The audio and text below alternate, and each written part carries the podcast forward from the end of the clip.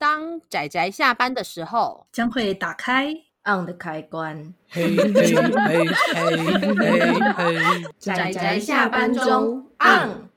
各位听友，大家好，欢迎收听仔仔下班中，我是阿直，我是大酸梅。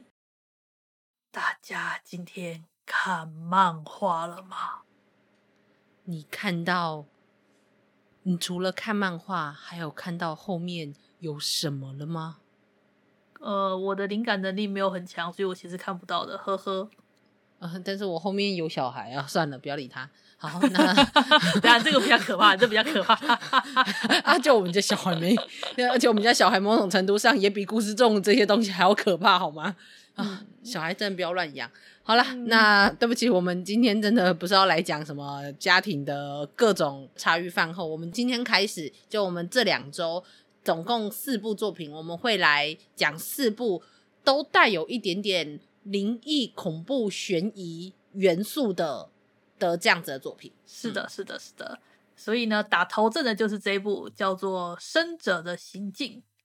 那。嗯最令人开心的是，它全三集，而且最近全部出版了，太好了动力啊，鼓掌啊！哎呀，哎、欸，其实我有点讶异耶，因为它的第一集是去年，好像去年二月左右出的。对对对对。呃，它的篇幅其实不长，然后很快就完结了。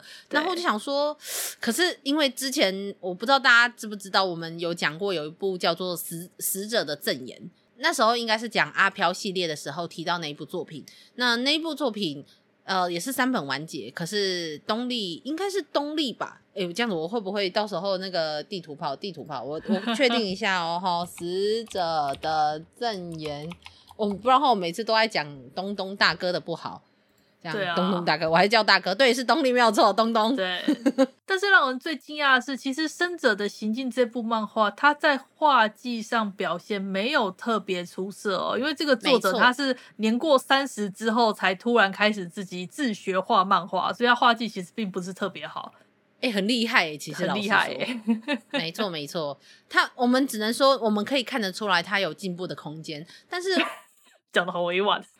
哎哎、欸欸，不是你懂的，就是嗯，我要画到这种地步，我是绝对画不出来的。老实说，他第一次连载就可以到这种程度，我觉得够厉害了。是，是，但是以我看过这么多漫画的状况来说，我当然会非常呃委婉的，没有不委婉，就是非常直接的说，他还有进步的空间。但主要是他的故事真的很不错，就是了。对，就是明明是一个很很王道，而且也不是说很王道，就是你会很常见的故事设定，但是不知道为什么，就是它很有魅力的，会让你想要看完它，这点很很有趣呢。我我觉得可能也有一部分是它其实。真的带有一点点悬疑跟解谜的元素，但是其实它并不是这个故事中最多的篇幅。老实说，一部分是你看着，因为主主角是一对就是青少年少年少女这样子，然后你就看着他们彼此的，他们曾经经历过什么，然后同时搭配上他们现在就是发现了有一个非常。呃，危急的东西靠近了女主角，然后你要去调查它，可是你似乎解决它，可是突然又出现了一个你意想不到的东西，然后你再顺着它这样下去的时候，我觉得就会带有一种很像是解谜的感觉，然后想要去知道说到底背后是什么东西。嗯、其实它的结局也也没有很令人意外耶，因为毕竟他们身边的人也没有多少个，但是就会觉得哇哦，就是最后走到了一个结局，然后搭配了男主角的能力。然后走了，然后三本很快速的完结，但是还是很推荐大家去看看它。对，而且你会知道为什么这部作品要叫做《生者的行径》。这个故事它主要介绍是以男性主角，就是叫做吉川类的这个男性少年作为主视角。然后我们这位这位少年呢，他有一个特殊的能力，就是他可以看得见幽灵。嗯，没错。他之所以可以看到幽灵，好像从他。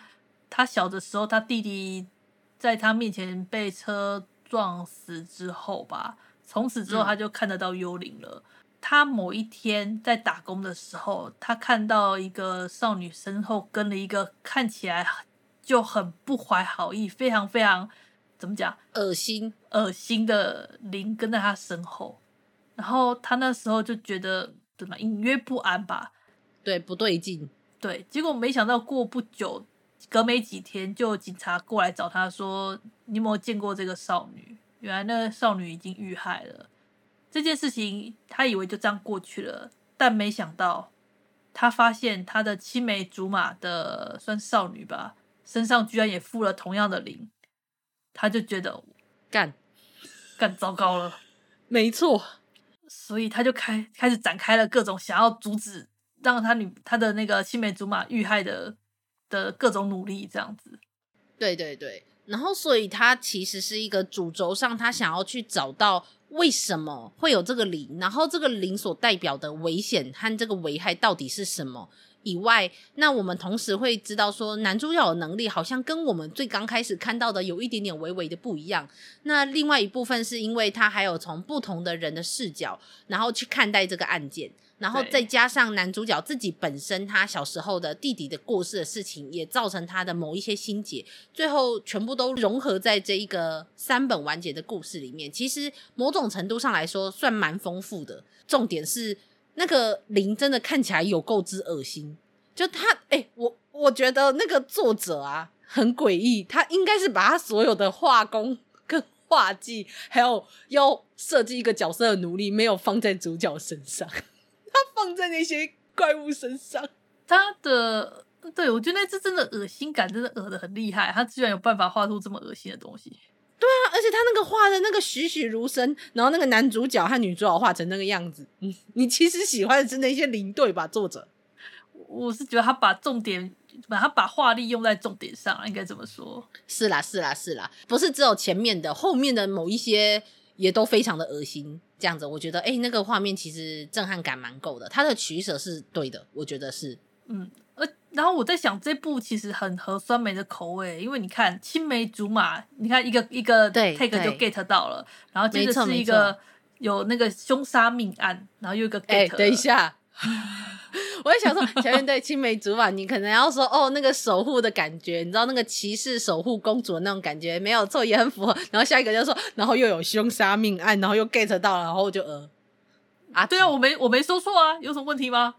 那个也是要第三个或第四个 get 到的东西嘛。虽然有 get 到那么一点点点点点点，好，那就人性的人性的险恶。对对对，人性的恶心呐、啊，好赞、嗯！人性的恶心，我觉得这人性的恶心可能到第二部吧。其实这个故事它有第二部哦，就是叫哎、嗯嗯嗯、那个怎么念啊？re retry 吗？还是 re retry 吗？re 我不知道哎、欸，因为我那时候知道呃，经济之国的闯关者他的那个英文字好像是 retry，就再试一次。这个是 r e v e n g e 哦，v e n g e revenge，那就是复仇。Revenge 是复仇的意思，它不是再一次的意思。是是，它它的第二部的故事是第一部故事的九年后的背景，第二部的主角其实是前一部里面的配角，就是第一部里面的配角，对，是第二部的主角这样。嗯、然后它里面的故事主轴就是跟复仇有关系。跟复仇有关系，应该这么说，他是一个跟复仇有关系。然后我们这个配角在第一部里面的这个配角，他也是个灵能力者，但是他跟主角的灵能力有稍微不一样，嗯、就是他比较强。嗯，对，各方面来说比较强，物理上的强，物理上的强。这个配角还蛮有趣的，刚登场的时候给人感觉很不好，但实际上转到他视角发现，其实这个人很不错啊。对对对对，对，就是他有一些他想做到的事情，所以他看起来在别人的眼睛眼中看起来有一些不好的地方，但是那是为他有一些他自己想要做的事情。对，这样子。那同样的，在其实，在本身的就是生者的行径，他最原本的这一这一步里面，其实就有稍微描述到了，只是因为毕竟他不是主角，那主角的故事就放在了就是泪跟他的青梅竹马圆的身上。那因为主要是累的这个青梅竹马缘，然后就被那个可恶心的灵给缠上了，嗯，所以最后调查出来的时候，同时还有包含到就是警方的有一个有一个女警，然后也牵扯出她她的心境，然后跟她背后的灵这件事情，我觉得嗯，就是这整部故事真的很不错看的，而且会让人莫名的很想知道到底之后会发生什么事。这这点我就觉得很有趣，嗯，因为明明各种元素就是很熟悉，大家都觉得可能是已经常常看见的这种组合模式，但是作者他就是用他那个画技，对，就酸梅所言，还可以再进步的画技，可是却画出了让人觉得很有魅力的一部作品。我觉得这点很厉害。其实如果你要想的话，它其实是类似有一个阶段是，就是在它的第一阶段，第一阶段是呃，我们会感受到那个步步逼近的感觉，然后我们会很想知道这件事情能不能被解决。那这个步步逼近的最主要的。主线第一阶段是来自于那个零，它会在女主角的背后，然后一直喊着一个数字，然后那个数字就代表着女主角接下来什哪一天会发生危险的倒数的数字。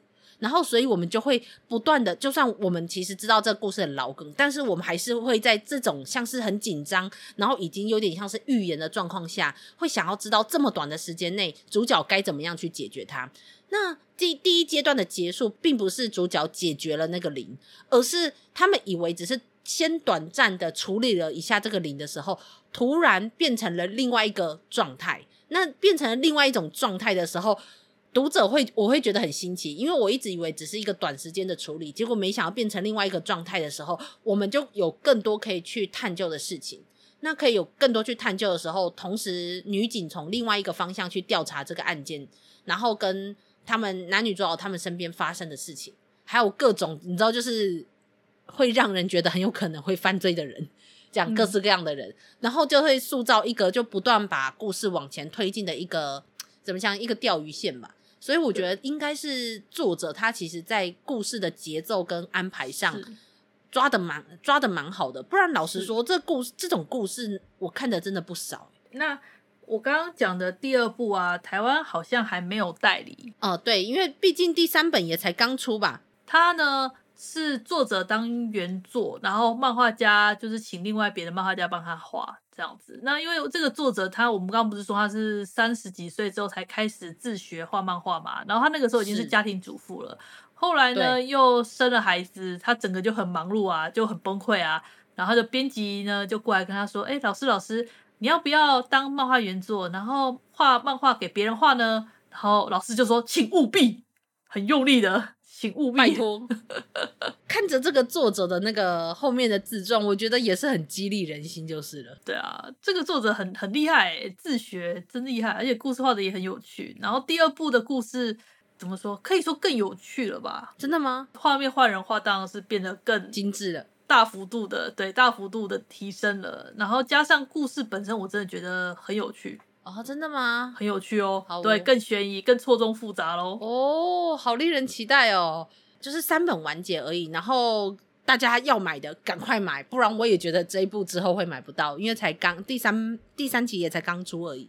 对，生者的行进的第一部，虽然我觉得画风可能有些人会觉得画的不够好，嗯，但我觉得可以啦，我自己觉得我能接受，嗯，哎、欸，其实他的画风那个微有一点微微，我觉得还带进步的画风，会让我想到世人呢、欸，世人的 origin 跟那个是啊，对他刚开始也是真的不是很不是很好，就就就就是那一那一挂的，像那个虽然我们。台湾没有代理的那一部叫做《诚意三三九》啊，对对，就是对，就是那那一系，或者是万老师的那一系，哎哎，万老师。瞬间满就一家 一箩筐网了一万老师很厉害啊，万老师很厉害，好不好？哎，这是真的很厉害。再怎么样，就是这个漫画，这个美千代完就是《生者的行迹》的漫画家，他画的还可以看出来是漫画，不是不是，我也不是说很老师。漫画，天哪！我这样会不会被打死？我是说，当你的画界还有非常大的进步空间的时候，你如果故事够好，还是会有很多人喜欢你的作品。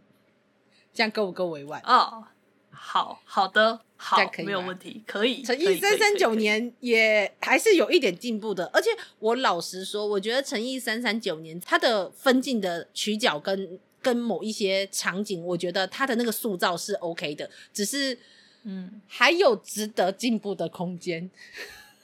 嗯，但我还是挺希望台湾可以代理那部的，也才四本吧？对啊，好像是四本完结，而且作者好像出新的作品也也完结啦。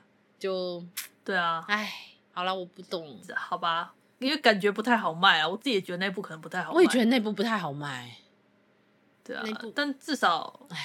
至少像两只兔子也代理一下吧。呃，是啦，外天楼也给我代理一下吧。一本的也不代理。对啊，现在可以趁着那个趁着《天国大魔境》做那个动画的时候，现在感觉有点红啊。对呀、啊，是不是？我我们怎么？我们现在变成趁机抱怨大会了，怎么回事？因因为其实为什么会这样讲，是因为真的很让我惊愕。因为因为生者的行径，他给我的某种感觉，跟我之前说的那个呃死死者的证言，其实感觉很像。就他隐约要带出一些主角，就看似很恐怖，但是他其实要带出一些。呃，主角他们背后那个内心中他的伤痛跟一些心结的部分，然后跟他们一有点像是少年少女的成长，其实是非常像的。但是死者的证言，他只出了第一本，他也不过三本完结，后面两本都没有出。所以当初这本生者的行径只出第一集的时候，我真的以为他后面不会出。怎么知道他这样子几乎等于一年，一年就完结，就直接全部出完。真是以东立而言，超级少见。哎、欸，我没有这样子提。